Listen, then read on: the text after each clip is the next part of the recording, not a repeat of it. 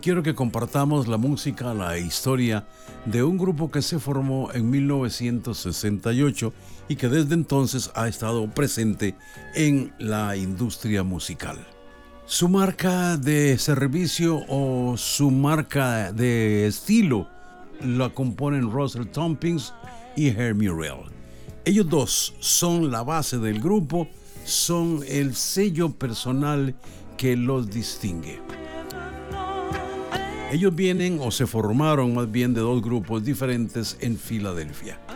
The Percussions y The Monarchs. Dos diferentes grupos en lo que se llamó siempre el sonido de Filadelfia, que como registra la historia, era la gente que ponía o competía contra el sonido de Motown. En las grandes historias de éxito siempre hay pequeños detalles. La primera canción de los Stylistics que llegó a conquistar las listas de popularidad fue una canción escrita por el road manager del grupo que había invertido creyendo en ellos 400 dólares para grabar la canción.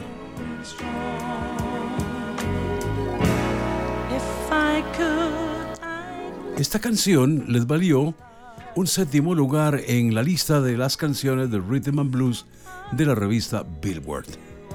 Obviamente esto abrió las puertas a nuevas oportunidades y firmaron con una disquera que les puso un productor, alguien que ya había trabajado para Delphonics y había trabajado también con otros artistas de renombre.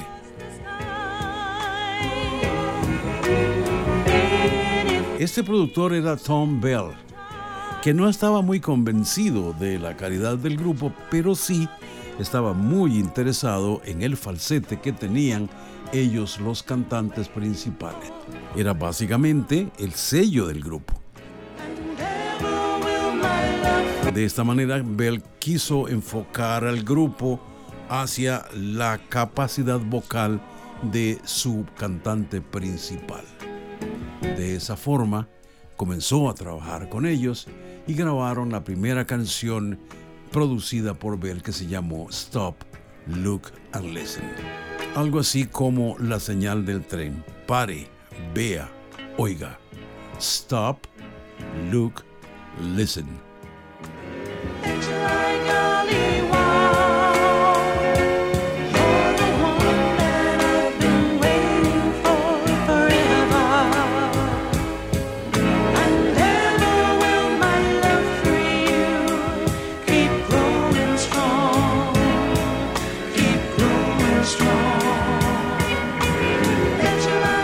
Siguieron creciendo, siguieron ascendiendo hacia lugares insospechados en la cima. Para la época era la conquista de las listas del público de rhythm and blues, pero el gran reto era conquistar el siguiente segmento del mercado adult contemporary. Había una gran oportunidad en esa clase media consumidora de música comenzaron a grabar discos de larga duración, los cuales les llegaron a lugares como número 3 con su Becha by Golly Now. Luego, You Make Me Feel Brand New, que fue definitivamente el disco que los llevó internacionalmente a la popularidad.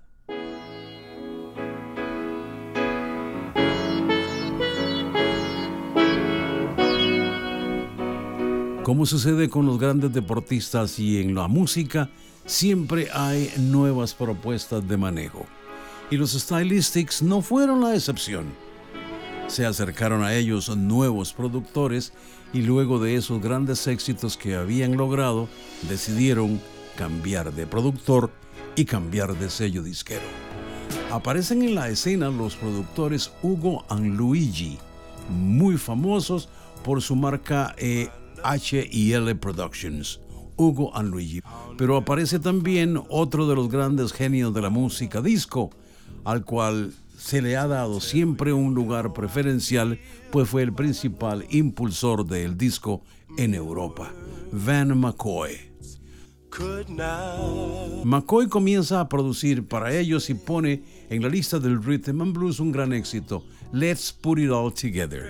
Pero además, McCoy tenía como la llave que abría el mercado europeo.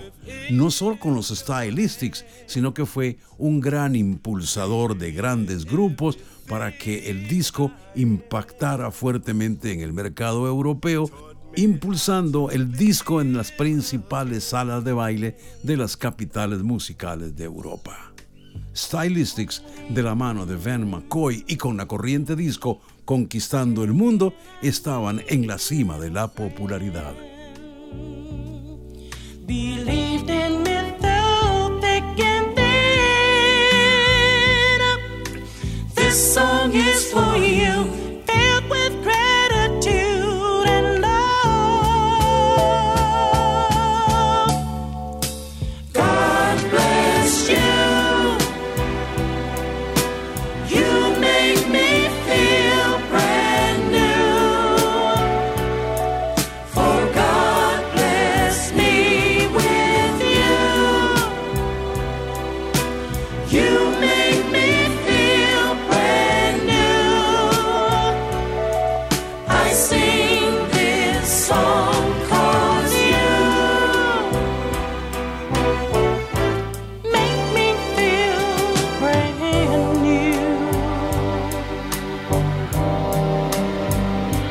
La década de los 80 comienza totalmente diferente a lo que fueron los primeros 10 años de triunfo del grupo que fueron los años 70. El cambio de disquera, el cambio de productor lleva a hacer también cambios radicales en la alineación principal de los músicos que conforman el grupo. Se unen al sonido internacional de Filadelfia, y comienzan a cosechar mediano éxito. ¿Por qué mediano? Porque no se podía comparar con lo que habían logrado ya en Europa y el grupo comienza una carrera descendiente.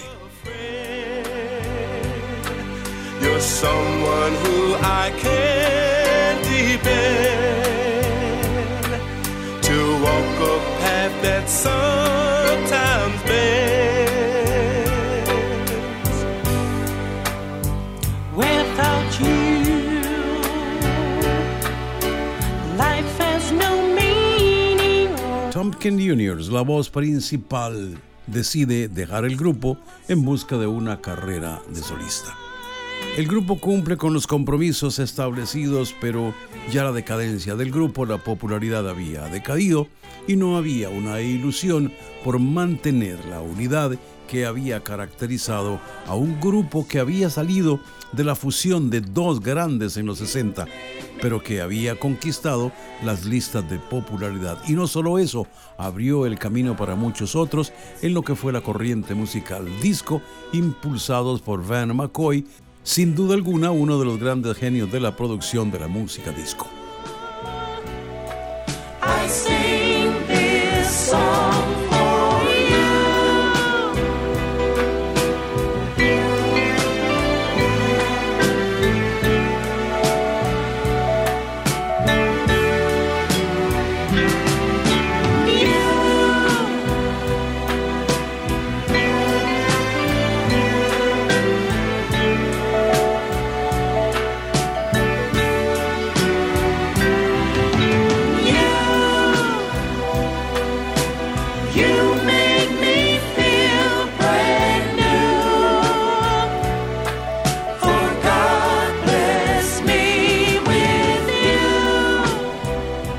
Stylistics en números lo compone una historia embarcada por el éxito.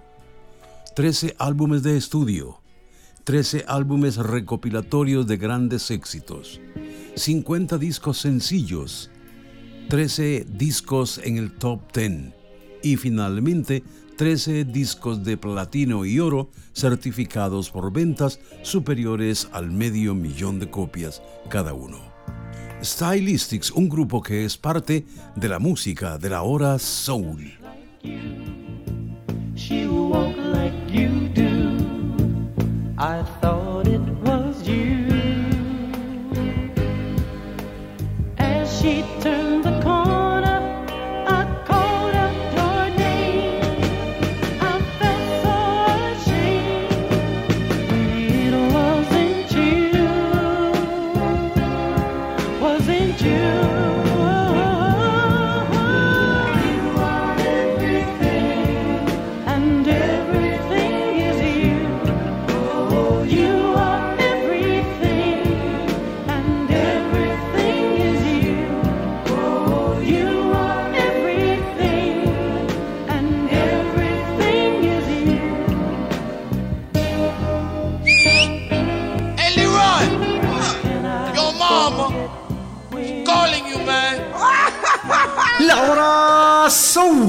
Tenía que terminar así.